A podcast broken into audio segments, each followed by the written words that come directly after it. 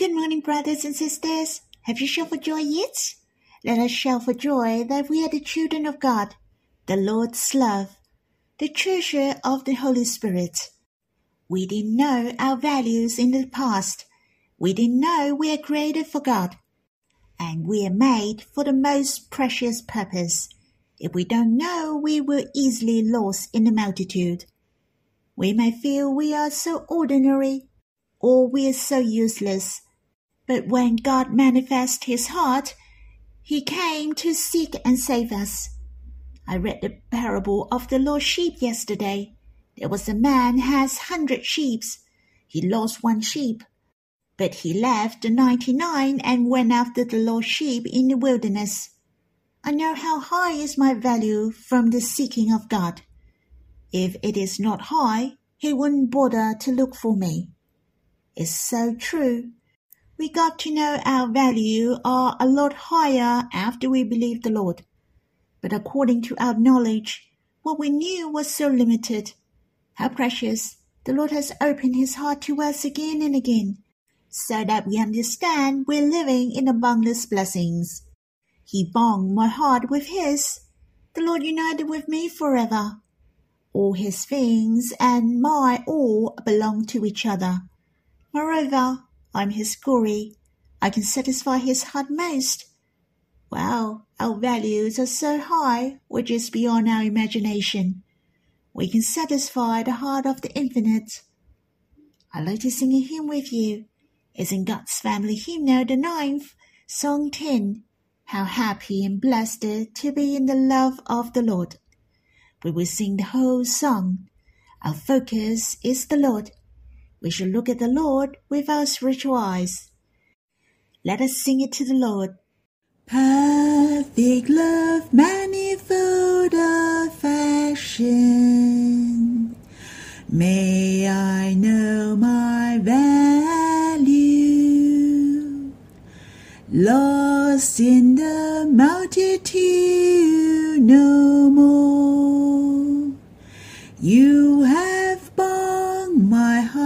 with yours. United with me, boundless blessing. You and all belong to me. Walk with you in my path of life. Be glory satisfy you. You appreciate me, you praise me. Perfect and spotless forever.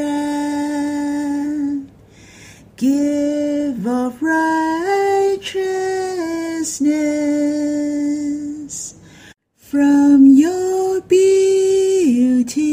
beautiful heart.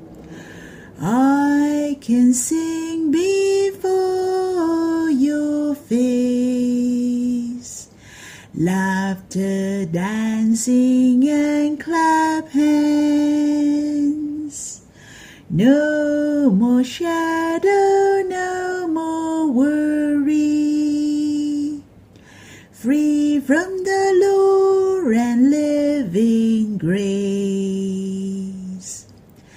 The world is wide in your love.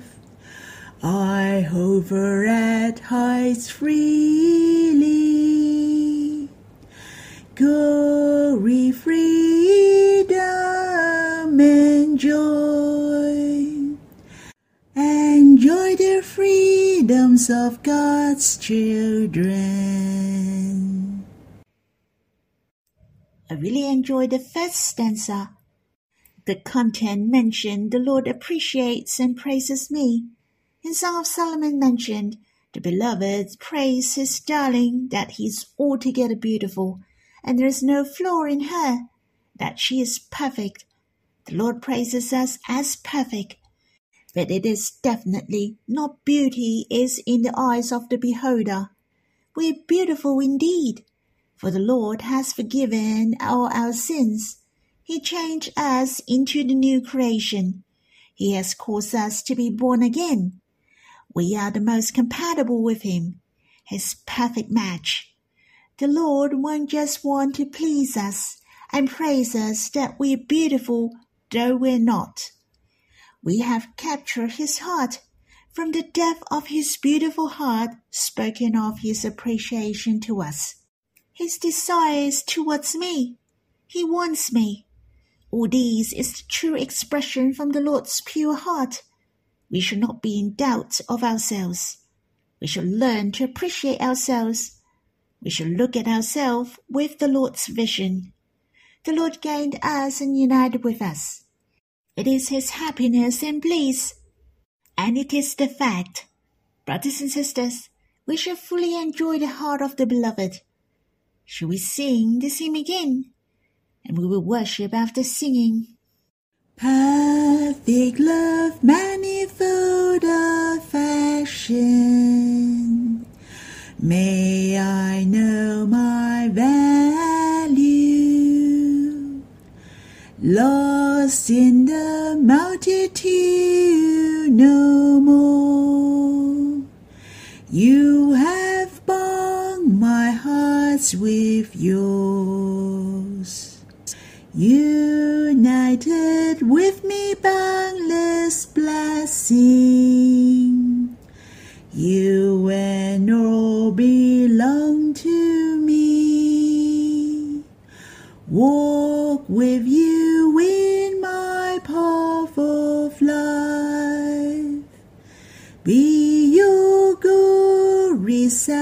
satisfy you.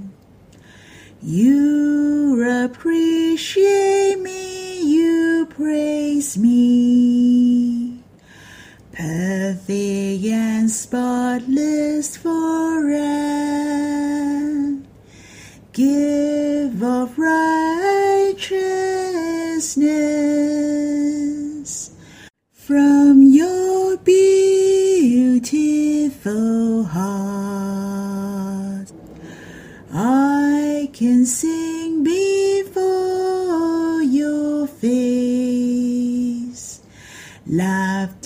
dancing, and clap hands. No more shadow, no more worry. Free from the lure and living grace. The world is wide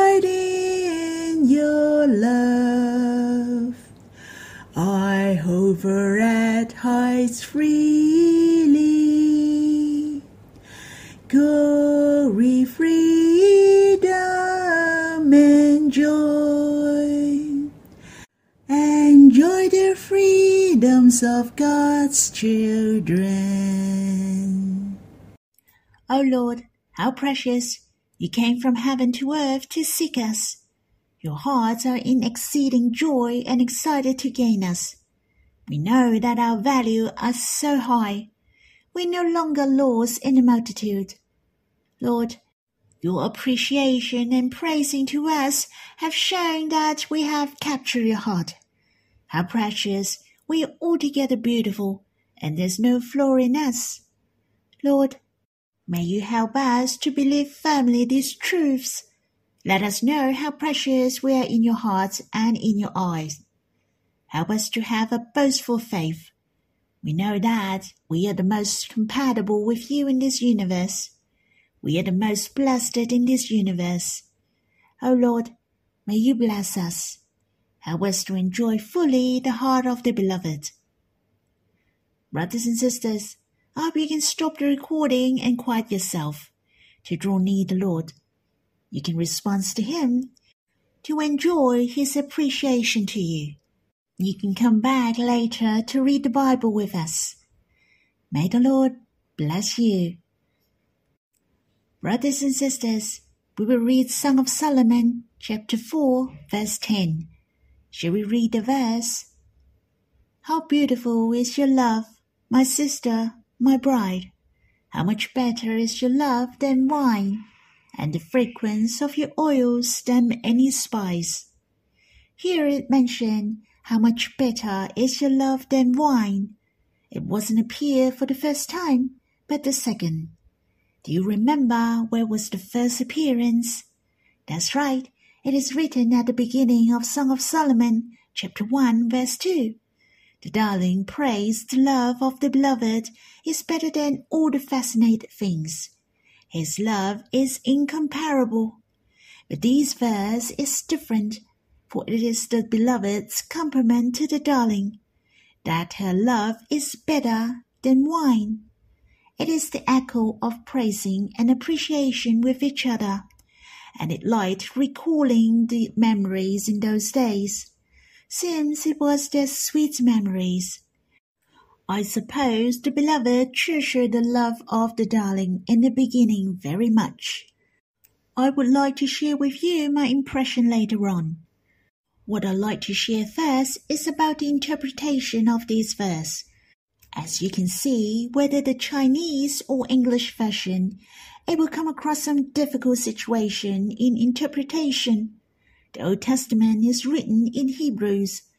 There are words in Song of Solomon are ancient Hebrews and rarely seen.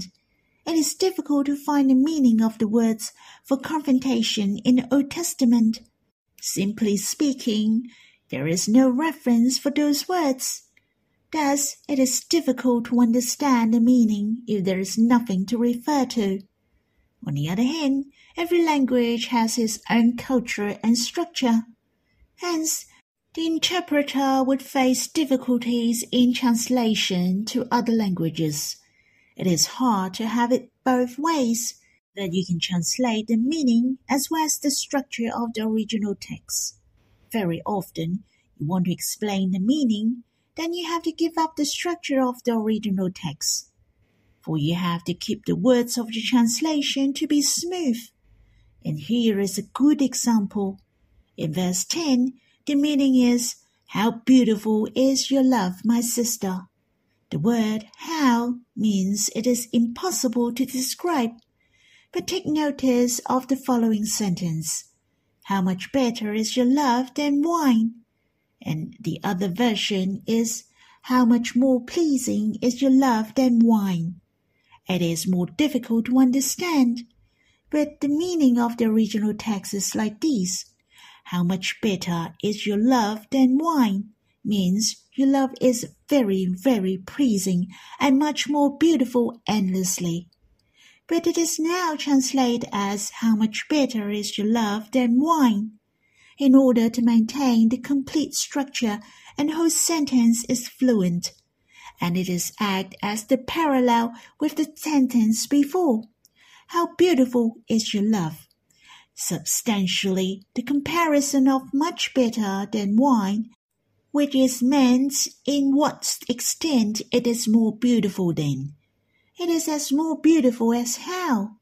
I don't know whether you understand what I'm talking about. When I read these words, not only it is described as more beautiful, but it is described as how much and endlessly much more beautiful. The Lord really wants us to know His heart. Only our love can satisfy Him most.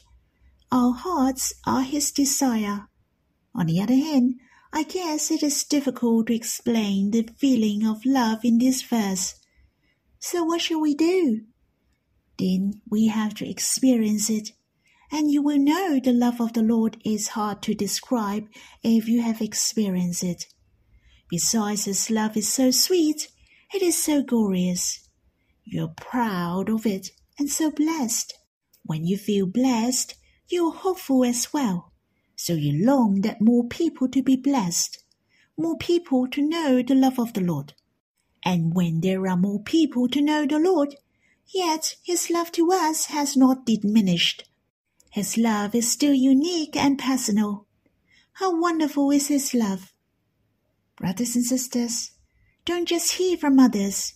You have to experience and understand it. You have to enjoy his personal love, and you can experience it too.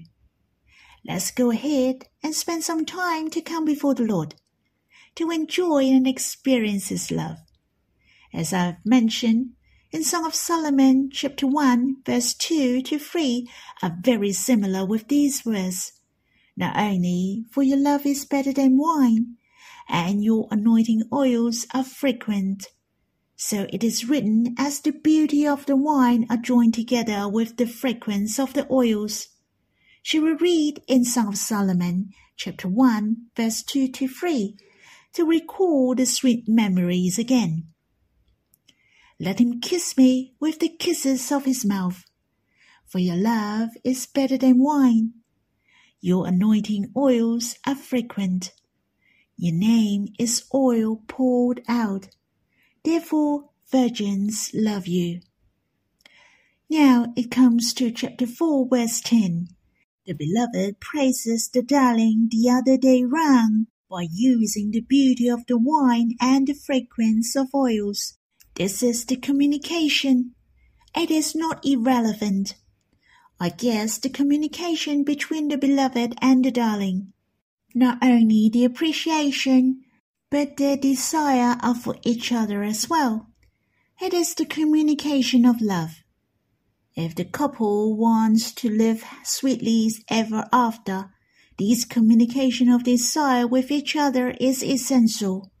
Likewise, we are walking in heavenly journey, we will go back to the heavenly home.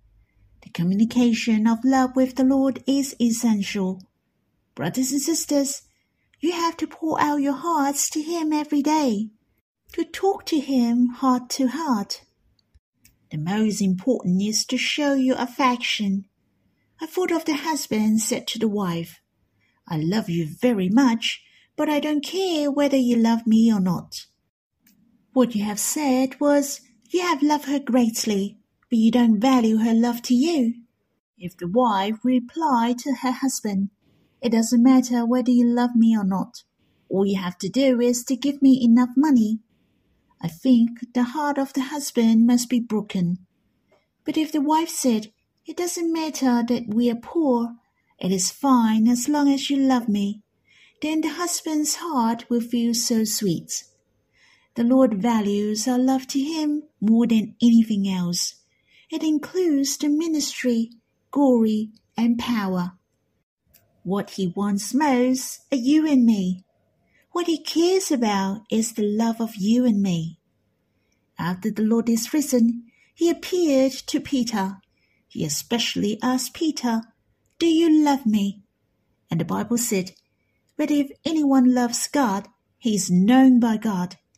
As you can see, how important are we in God's heart? He longs for our love. He longs us to fall in love with Him. What is the rationale behind our minds, our pursuits, our vitality, our maturity, our steadfastness? Is it the responsibility? Is it the qualifications? No, it is love. Our thoughts of Him, our pursuits of Him. Our hearts are steadfast. We're motivated to love others are because of His love. This love makes all things more beautiful. Or in all, it is better than wine. The Lord appreciates our motivation. You shall ask yourself when you follow the Lord, why do you follow the Lord? The Lord longs for us to follow him because we loved him. Remember, the Lord praise for our love is better than wine. In the revelation to John chapter 2, the Lord blamed the church in Ephesus. What was his reproach? Not that they were lazy or they didn't do a good job, but the Lord blamed that they have lost their first love. The Lord warned them to repent. They should restore their love. The Lord wants us to love Him first, to put Him on the first priority, to love Him greatly. That means to love Him more than anything else. The Lord said the same to the disciples. I Understood why the Lord rebuked the church in Ephesus, for they have lost the first love. Love well, weep well. Truly, the Lord loves us very much. His strict reproach is to prevent us from losing the good portion. Our greatest blessings in life is to love Him in return and with your pure heart. And these are the meaning of the first love. If you put drawing near the Lord, joining the meeting as your routines, that means your response to the Lord is lukewarm.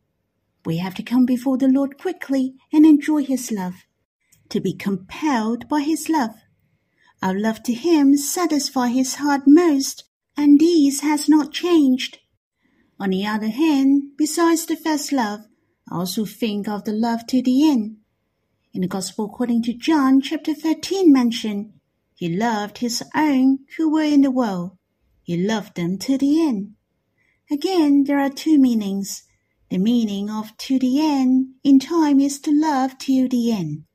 The other meaning is to love us to the greatest extent, to love us very much that he even to be nailed on the cross. It's so precious, isn't it? Whether the first love, the ultimate love, or the love to the end are the highest love. Our Lord loves us since the beginning. He loves us since the very beginning. Even he was crucified for us. Brothers and sisters, how gracious we are. We are loved from the very beginning. Brothers and sisters, may we respond to him with our first love and love him to the end. He is worthy for us to offer our hearts to him. Suddenly, I like to quiet myself and write him a song. The name of the song is The Love from the Beginning Until the End. I love to write a song to respond to his love and express my heart to him. I'd like to share with you this song if I have a chance later on. Very often, I was moved while reading the verses. Then I will quiet myself and write down something. I cannot tell it is a poem or song, but I really like to drop down the love of the Lord to me or the touching moment. It may not be in writing. Sometimes I will lift up my eyes when my heart is attracted by Him. I will smile and enjoy this touching moment and respond to Him and talk to Him. What I'm trying to say is, when you draw near the Lord, the most vital is to have the communication. Take notice that the Lord will talk to us through the hymn and the Bible verses. Or we can respond to Him through our voice or writing. It is the precious moment to have the interaction with the Lord. Every one of us is able to come and experience Him closely. In fact, I still like to share with you something about oil, but there is not enough time. I would like you to have enough time to come before the Lord, to enjoy His personal love to you. May the Lord bless you.